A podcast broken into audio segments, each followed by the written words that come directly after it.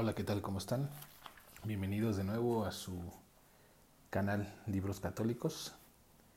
Eh, en, esta, en este podcast seguimos con el libro Imitación de Cristo de Tomás de Kempis. Vamos a empezar la segunda parte. ¿Vale? El nombre de la segunda parte es Consejos que inducen a la vida interior. Capítulo 1 Vida interior. El reino de Dios está dentro de vosotros, dice el Señor. Conviértete al Señor con toda tu alma. Deja este mundo miserable y tu alma encontrará la paz. Aprende a despreciar lo exterior, a entregarte a lo interior y verás llegar el reino de Dios a ti. El reino de Dios es paz y alegría en el Espíritu Santo reino que no se concede a los impíos. Cristo vendrá, Cristo vendrá a ti y te dará a probar su consolación si en tu interior le preparas digna mansión. Toda su gloria y belleza es interior y allí se complace. Visita con frecuencia al hombre interior, le platica dulcemente, le consuela suavemente, le infunde una paz profunda. Su intimidad con él es admirable en extremo. Vamos pues, alma fiel, prepara tu corazón a este esposo, para que se digne de visitarte y morar en ti. Efectivamente, dice, si alguno me ama, guardará mi palabra.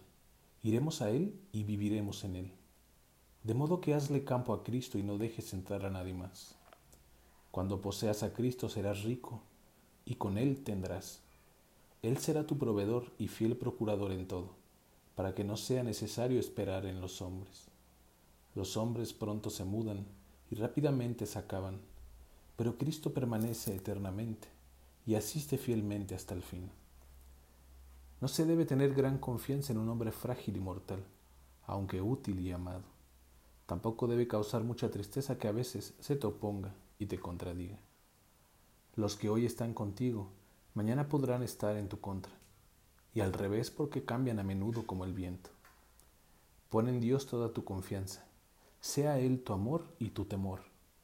Él responderá por ti y hará todo bien, conforme fuere mejor. Aquí no tienes residencia permanente. Donde quiera que estuvieres serás extranjero y viajero. Jamás tendrás reposo si no te unes íntimamente a Cristo. ¿Por qué miras a todos lados, no siendo este el lugar de tu descanso? tu morada deberá ser en los cielos. Por eso hay que ver todas las cosas de la tierra como quien va de paso. Todas las cosas van de paso. Tú también vas de paso con ellas. Ten cuidado de no apegarte a ellas, no sea que te hagan prisionero y perezcas. Piensa continuamente en el Altísimo y eleva tu oración a Cristo sin cesar. Si no sabes meditar cosas sublimes y celestes, descansa en la pasión de Cristo deleitándote en contemplar sus preciosas llagas. Si te refugias piadosamente en las heridas y sagrados estigmas de Cristo, sentirás dulce consuelo en las tribulaciones, no harás mucho caso de los decires de los hombres, y fácilmente sufrirás que te critiquen. Cristo fue despreciado por los hombres aquí en el mundo. En la peor necesidad fue abandonado entre los oprobios por sus amigos y conocidos. Cristo quiso padecer y sufrir desprecios ¿Y te atreves tú a quejarte de algo? Cristo tuvo enemigos y detractores. ¿Cómo quieres tú que todos sean tus amigos y bienhechores? ¿Qué premio podría tener tu paciencia si ninguna adversidad te sucede? Si no quieres sufrir adversidad ninguna, ¿cómo serás amigo de Cristo? Aguanta por Cristo y con Cristo si quieres reinar con Cristo. Si de una vez entraras al interior de Jesús, y probaras un poquito de su inflamado amor, para nada te preocuparías de tus propias ventajas o desventajas, más bien gozarías de las humillaciones que se te hicieren, porque el amor de Jesús hace que el hombre se desprecie a sí mismo. El amigo de Jesús y de la verdad, el hombre verdaderamente espiritual y libre de afectos desordenados, puede entregarse a Dios con entera libertad. Puede levantarse con su espíritu arriba de sí mismo y reposar lleno de alegría. El hombre que sabe tener las cosas en lo que son, no en lo que se dice o se piensa de ellas, es el verdadero sabio, enseñado de Dios más que de los hombres. El que sabe conducirse espiritualmente y tener en poco las cosas exteriores, no exige lugares apropiados ni espera ocasiones para entregarse a ejercicios piadosos. El hombre espiritual no tarda en recogerse, porque nunca se derrama totalmente al exterior. Ni le estorba el trabajo externo, ni las ocupaciones que son a veces necesarias. Se acomoda a todo como le viene. El que tiene su alma bien dispuesta y arreglada, no se ocupa de los hechos asombrosos y perversos de los hombres. Tanto se estorba y se distrae el hombre cuanto se apega a las cosas. Todo sería útil y provechoso para ti si estuvieras bien y purificado perfectamente. A menudo te desagradan muchas cosas y te hacen perder la paz, porque todavía no estás bien muerto a ti mismo ni desprendido de todas las cosas de la tierra. Nada mancha tanto al corazón humano Nada lo embaraza tanto como el amor impuro a las criaturas. Si renuncias a la consolación exterior, podrás contemplar las cosas celestiales y sentir con frecuencia interior alegría. Capítulo 2. Humilde sumisión. Que no pese mucho en tu ánimo quien esté contigo o contra ti, pero sí procura y haz que en todo lo que hagas esté Dios contigo. Ten la conciencia tranquila y Dios te defenderá perfectamente. Al que Dios quiere ayudar, ninguna maldad puede dañar. Si sabes callar y sufrir, verás ciertamente la ayuda del Señor. Él conoce el tiempo y la manera de librarte. Por eso debes abandonarte a Él. A Dios le toca ayudar y librar de toda confusión. Con frecuencia sirve mucho para guardar mejor la humildad, que otros sepan y reprendan nuestras faltas. Cuando uno se humilla de sus defectos, fácilmente aplaca a los demás y con poco satisface a los que están enojados con uno. Al humilde lo protege Dios y lo libra. Al humilde lo ama Dios y lo consuela. Hasta el humilde se inclina a Dios. Dios da generosamente su gracia al humilde y después de humillado lo eleva a la gloria. Al humilde le descubre Dios sus secretos, convidándolo y atrayéndolo suavemente. Cuando el humilde sufre una humillación, no se, no se turba mucho su pecho, porque su confianza no está puesta en los hombres, sino en Dios. No pienses haber progresado nada si todavía no te sientes inferior a todos. Capítulo 3. Hombre bueno y apacible. Primero vive tú mismo en paz para que luego puedas llevar paz a los demás. Es más útil un hombre amante de la paz que uno muy sabio. El hombre apasionado hasta lo bueno interpreta mal y cree fácilmente lo malo. El hombre bueno y amante de la paz dirige todas las cosas al bien. El que está en santa paz no tiene sospechas de nadie, pero el que está descontento y perturba su alma se inquieta agitado de sospechas varias, ni está en paz ni deja que estén los otros. Con frecuencia dice lo que no debiera y deja de hacer lo que más le conviniera atiende a lo que los demás están obligados y él descuida sus obligaciones. De modo que primero ten celo de ti mismo y luego podrás tener también celo de tu prójimo. Tú sabes bien excusar y dar buena apariencia a tus actos, pero no quieres admitir las excusas de los demás. Sin embargo, sería más justo acusarte a ti y excusar a tu hermano. Si quieres que los demás te aguanten, aguántalos tú. Mira qué lejos estás todavía de la verdadera caridad y humildad. El que las tiene solo se enoja o se indigna consigo mismo.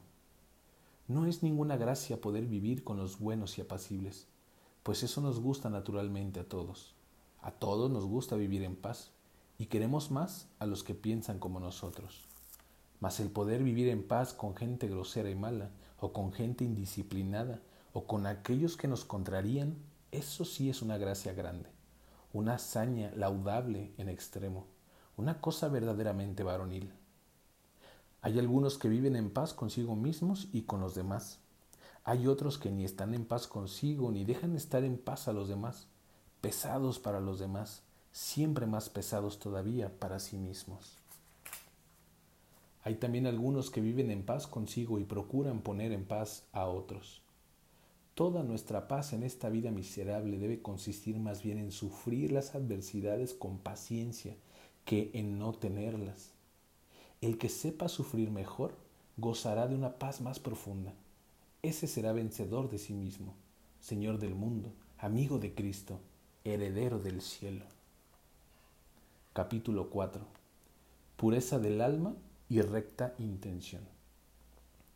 Con dos alas vuela uno sobre las cosas de la tierra, la sencillez y la pureza. Debe haber sencillez de intención y pureza de afecto. Con la sencillez se dirige uno a Dios, con la pureza lo abraza y lo goza. Ninguna acción buena te estorbará si estás libre interiormente de todo afecto desordenado. Gozarás de libertad de alma si no intentas más que hacer la voluntad de Dios y ser útil al prójimo, buscando solamente eso.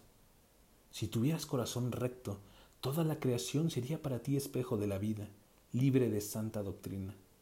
No hay criatura tan pequeñita y baja que no refleje la bondad de Dios. Si tuvieras un alma buena y pura, verías claramente todas las cosas y las entenderías bien. El corazón puro penetra el cielo y el infierno.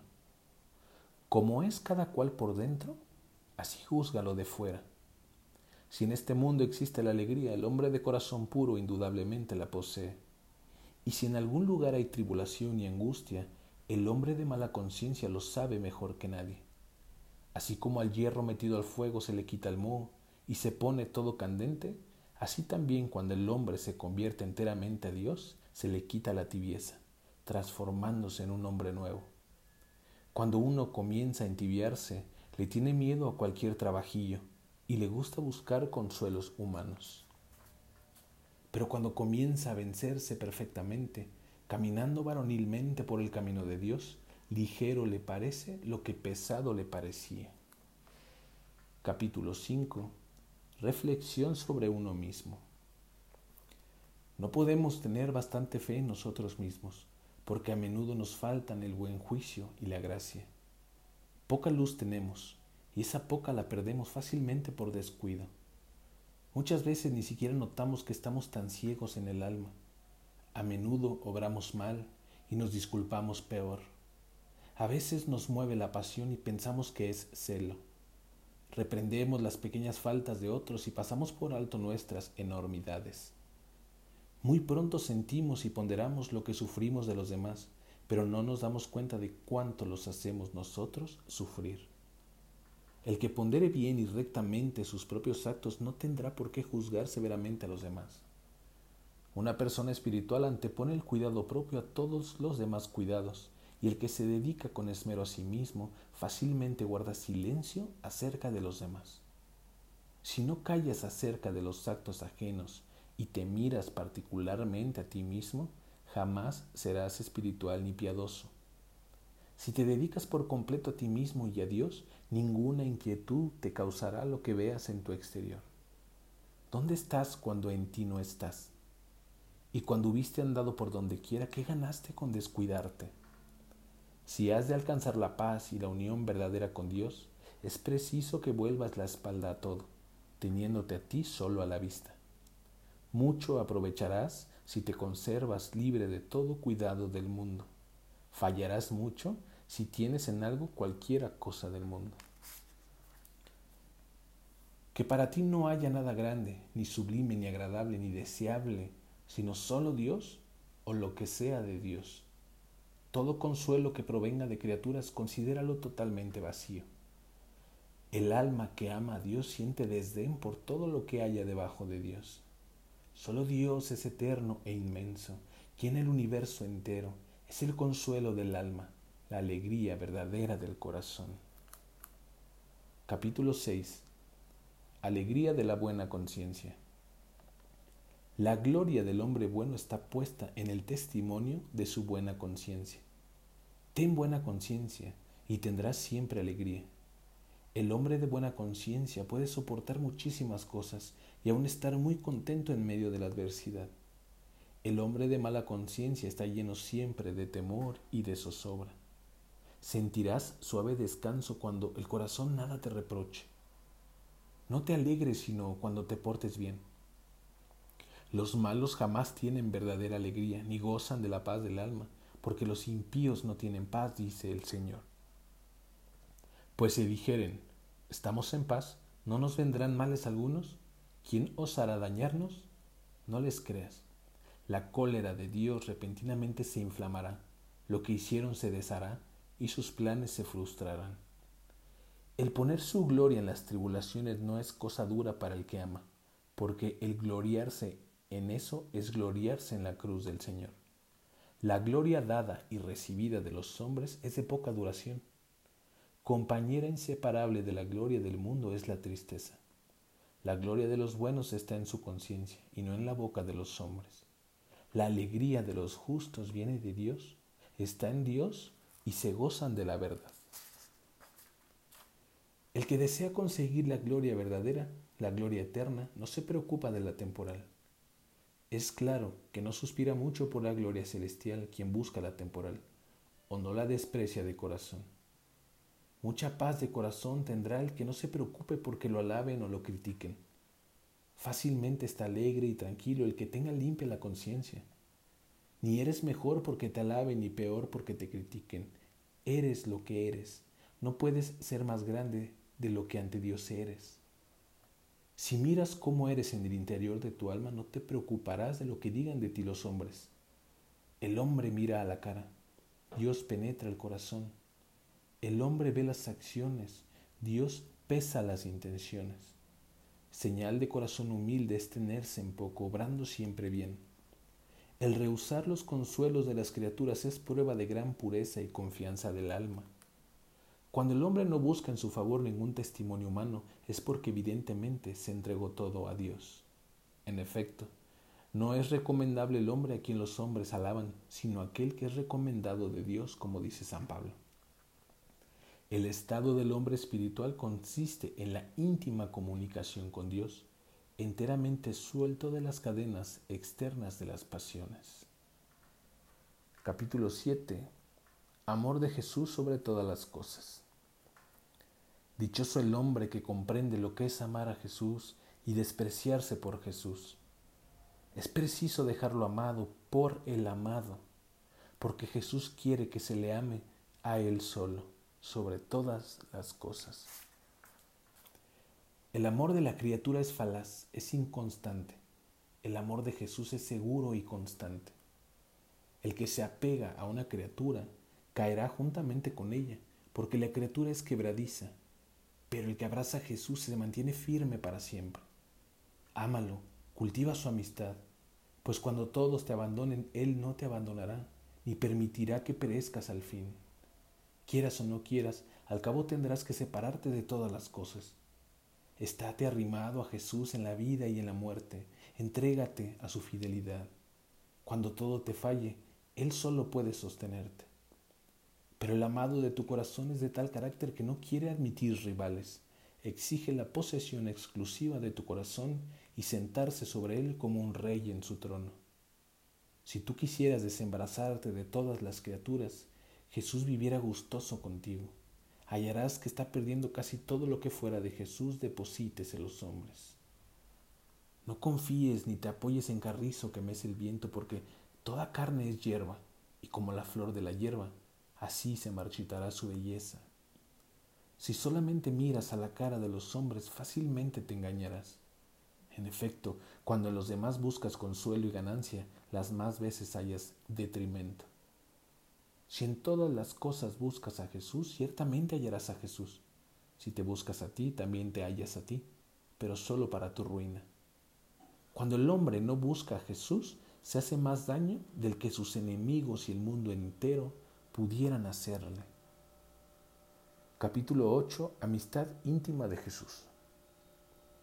Cuando se siente la presencia de Jesús, todo va bien y ninguna cosa parece difícil. Pero cuando no se siente esa presencia, todo parece duro. Cuando Jesús no nos habla dentro de nuestros corazones, ningún consuelo sirve de nada.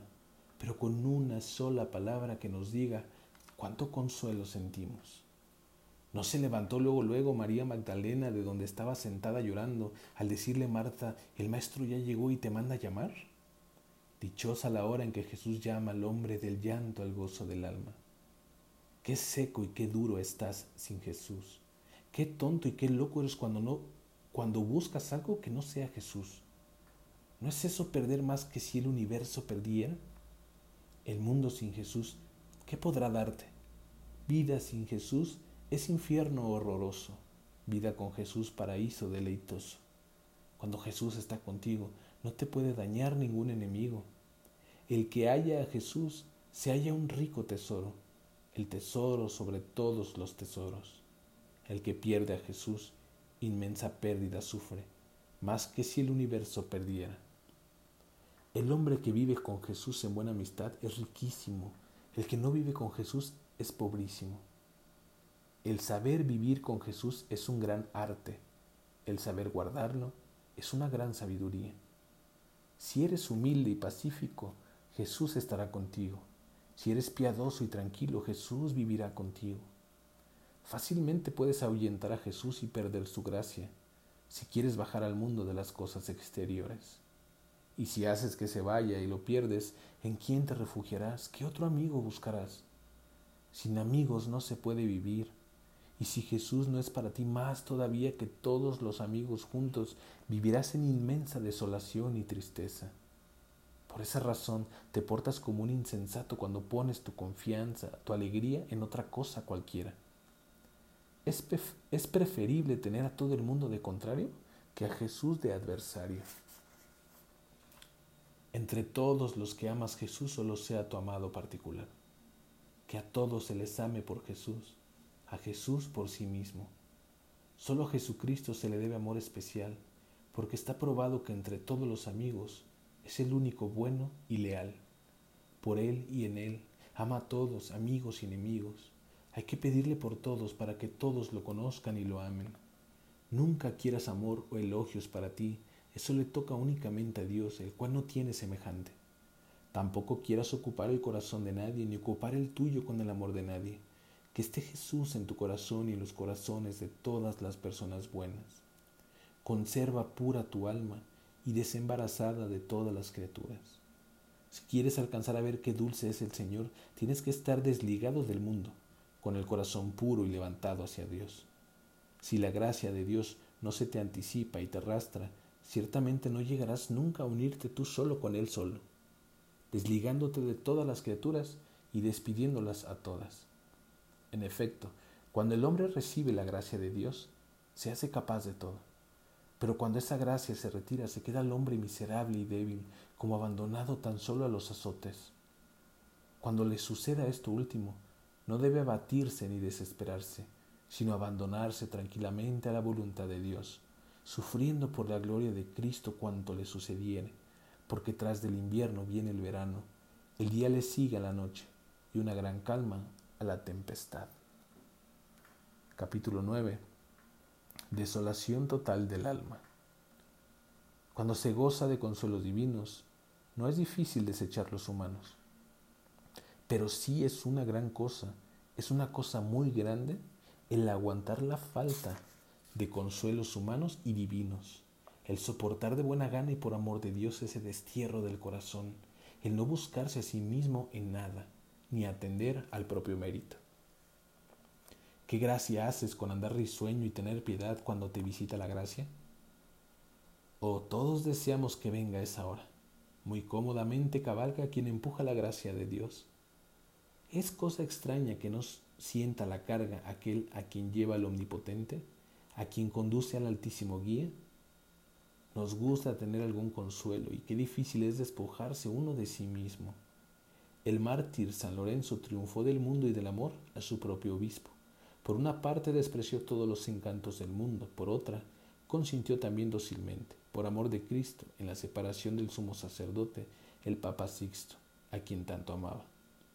De modo que con el amor del Creador triunfó el amor del hombre, prefirió hacer la voluntad divina el consuelo humano. Aprende pues a dejar algún amigo íntimo y querido por amor a Dios. No te duela mucho cuando algún amigo te abandone, porque bien sabes que al cabo tenemos que separarnos todos sin remedio. El hombre tiene que combatir mucho y por mucho tiempo contra sí mismo, hasta lograr el triunfo completo sobre sí mismo, arrastrando hacia Dios todos los anhelos del corazón. Cuando el hombre se apoya en sí mismo, fácilmente se agacha hasta el suelo en busca de consuelos humanos, Pero el que tiene amor verdadero a Cristo y persigue con empeño la virtud, no anda en busca de consuelos, ni procura semejantes dulzuras. Prefiere fuertes ejercicios y soportar por Cristo arduos trabajos. De manera que cuando Dios te dé consuelos, recíbelos con gratitud, en la inteligencia de que son dádivas de Dios que tú no has merecido. No te enorgullezcas ni te alegres demasiado de ellas, ni tengas vana presunción. Humíllate más por tales dádivas. Ten más precaución y temor para todos tus actos, porque esa hora pasará y enseguida la tentación volverá. Cuando te veas privado de consuelos, no pierdas luego, luego la esperanza. Espera humilde y paciente hasta que el cielo te visite otra vez, porque Dios puede darte de nuevo consuelos más dulces todavía. Eso no tiene nada de nuevo ni de raro para los hombres experimentados en el camino de Dios. Los grandes santos, los profetas de la antigüedad, sentían a menudo tales alternativas. Por esa razón dijo uno de los profetas, al sentir la presencia de la gracia, al sentirme rico dije, jamás me mudaré. Pero cuando se le retiró la gracia, expresa así lo que sintió. Me volviste la espalda y me quedé todo sobresaltado. Pero no pierde la esperanza. Con más insistencia le ruego al Señor. Señor, a ti clamaré, elevaré al Señor mis plegarias. Al fin recoge el fruto de su oración y cuenta así como se le escuchó. El Señor me escuchó y se apiadó de mí. El Señor me ayudó. ¿Y en qué consistió la ayuda? En esto cambiaste mi llanto en gozo, me colmaste de alegría. Si a los grandes santos los probaba así, nosotros tan débiles y pobres, no debemos perder la esperanza porque estemos a veces llenos de fervor y a veces llenos de frialdad, porque el Espíritu Santo llega y se va cuando quiere. Por eso decía Job, en la madrugada vas a visitarlo, pero de repente lo pones a prueba. ¿En qué podré pues esperar? ¿En qué deberé confiar si no es en la gran misericordia de Dios y en la esperanza de la gracia celeste? En efecto, ya esté en compañía de personas buenas, de religiosos piadosos, de amigos leales, ya lea santos libros o bellos escritos, ya escuche dulces himnos y cánticos, todo eso de poco me sirve, poco me gusta cuando me abandona la gracia, dejándome en mi natural miseria sumergido. El mejor remedio para eso es la paciencia y la resignación a la voluntad divina. Jamás he conocido persona tan piadosa y devota que no haya sufrido algunas veces la privación de la gracia, o no haya sentido enfriamiento de fervor. Ni ha existido santo tan levantado a lo sublime, ni tan iluminado que antes o después no haya sido tentado. No merece la sublime y la divina contemplación quien por Dios no se pruebe en alguna tribulación Tentación que precede suele ser señal de consolación que sucede. Se promete el celeste consuelo a los que sufren pruebas de tentación, como dice el Apocalipsis, al vencedor le daré a comer del árbol de la vida. Se nos dan consuelos divinos para infundirnos más fuerza con que aguantar las adversidades. Sigue la tentación para que no tengamos soberbia del consuelo. No duerme el diablo ni ha muerto la carne todavía. Por esa razón vive siempre listo para el combate porque a tu derecha y a tu izquierda hay enemigos que no te dan tregua ninguna. Capítulo 10. Agradecimiento por la gracia de Dios. Para trabajar naciste. ¿Cómo quieres descansar? Esperas sufrimientos más bien que consuelos, cruz que llevar más bien que alegría que gozar. ¿Habrá algún mundano que no quisiera mejor consuelos y alegría espirituales si pudiera siempre alcanzarlos? porque los consuelos espirituales superan a todas las delicias mundanas, a todos los placeres carnales. Todas las delicias mundanas son vanas o vergonzosas, mientras que las delicias espirituales son las únicas amables y honestas, engendradas por la virtud e infundidas por Dios en el seno de las almas puras. Nadie puede gozar de esos consuelos divinos siempre que quiere, porque el ataque de la tentación no tarda mucho la falsa libertad del corazón y la demasiada confianza en sí mismo. Se oponen mucho a la visita celeste. Dios nos hace un bien dándonos la gracia de sus consuelos. Nosotros hacemos mal no pagándoselos a Dios con acción de gracias. Los dones de la gracia no pueden crecer en nuestras almas porque no los agradecemos a su dueño ni los referimos a la fuente donde corren.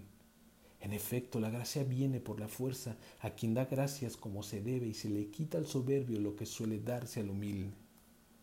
Ni quiero consolación que me quite la compunción, ni deseo contemplación que lleve a la presunción, pues ni es santo todo lo elevado, ni bueno todo lo suave, ni son puros todos los deseos, ni agradable a Dios todo lo que amamos. Querría recibir una gracia que me hiciera cada vez más humilde y timorato y más dispuesto a abandonarme a mí mismo. La persona que haya experimentado la dádiva de la gracia y sentido el azote de su privación, jamás se atreverá a adueñarse de ninguna buena cualidad, antes admitirá ser pobre y desnudo. Dale a Dios lo que es de Dios, tú apropiate lo tuyo, es decir, dale gracias a Dios por su gracia. Tú reconoce que a ti te pertenece solamente el pecado y que por el pecado mereces castigo. Ponte siempre en lo más bajo y se te dará lo más alto. No se sostiene lo más alto sino sobre lo más bajo. Los más grandes santos para Dios son para sí mismos los más pequeños, tanto más humildes cuanto más gloriosos. ¿Cómo están llenos de verdad y gloria celestial? No ambicionan glorias vanas. Cimentados y afianzados en Dios, no pueden absolutamente ser soberbios. Los que atribuyen a Dios todo lo bueno que han recibido no buscan alabanzas mutuas. Lo que quieren ellos es aquella gloria que solamente Dios puede dar, deseando más que todas las cosas que Dios sea alabado en ellos y en todos los santos, siendo siempre esa su intención. Si eres agradecido en lo poco, merecerás recibir dádivas mayores. Hasta la dádiva más pequeña, tenla por grande, y la más despreciable como dádiva especial. Si se considera la majestad infinita del que reparte los dones, ninguno debe parecer pequeño ni vil, porque no puede ser cosa pequeña la que el Dios Altísimo nos regala. Hasta los castigos y los azotes debiéramos agradecerle, porque todo lo que Él permite que nos suceda lo dispone siempre para nuestra salvación. El que quiera conservar la gracia de Dios, agradezca cuando la reciba.